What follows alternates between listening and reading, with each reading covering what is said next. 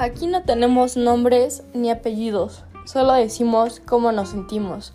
Bienvenidos a este podcast donde vamos a hablar de todo lo que nos molesta y cómo podemos darle la vuelta de una forma más inteligente y no tan filosófica ni espiritual.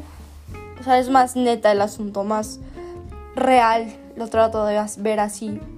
Quiero que por favor escuchen este podcast y sobre todo es un espacio para compartir todo, todo eso que ya no nos podemos aguantar y que nuestra cabeza quiere explotar.